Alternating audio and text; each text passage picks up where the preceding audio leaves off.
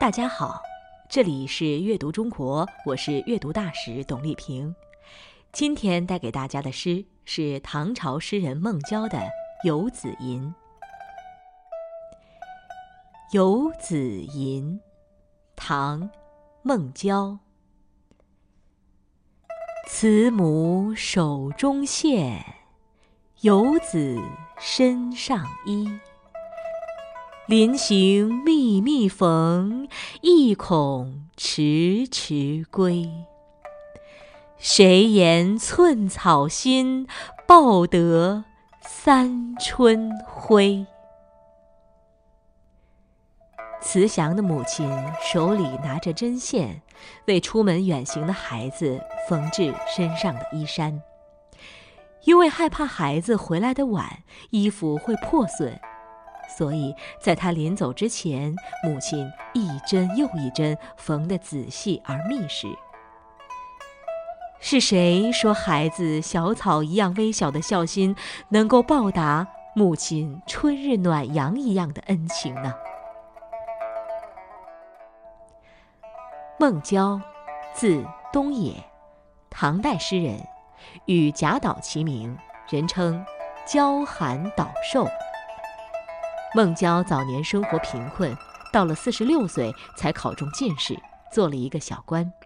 但是他不喜欢做官，只喜欢写诗。如果哪首诗没有写好，他就绝不出门。所以人们叫他“诗囚”，即诗歌的囚犯。孟郊擅长五言古诗，现存诗歌五百多首，其中《游子吟》是他的代表作。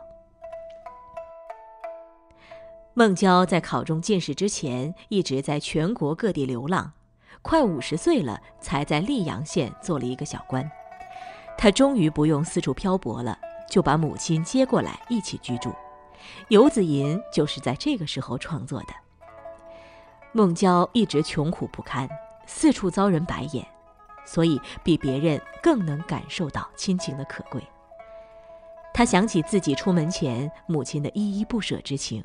于是写出这首感人至深的弘扬母爱的诗，一直传颂至今，引起无数读者的共鸣。母爱是世间最伟大的，也是所有诗歌及文学作品最永恒的主题之一。那么，让我们来看看孟郊是如何歌颂母爱的。对于常年奔波在外的孟郊来说，印象最深刻的就是母子分离的痛苦时刻，而《游子吟》就是从这一刻写起的。母亲为即将远行的孩子缝衣服，针针线线都缝得细密，生怕孩子在外面受了委屈。其实，母亲又怎么会不盼望孩子早点平安归来呢？这样的矛盾才凸显出母亲的一片苦心，这样的日常生活场景才让母爱于平凡中散发光辉，这样的细节描写才会亲切感人，撩动读者的心弦。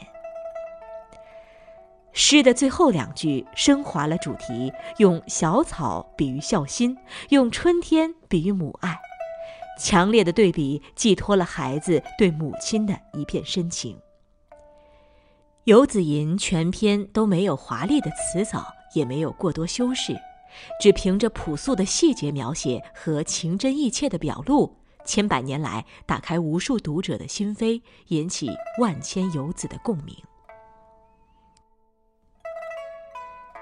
游子吟》是一首平实温暖的诗歌，在诵读时要注意语气稍缓，慢慢的诵读出来，感受母爱的伟大。与无私，慈母手中线，游子身上衣。临行密密缝，意恐迟迟归。谁言寸草心，报得三春晖？这里是阅读中国，我是阅读大使董丽萍，感谢大家的收听。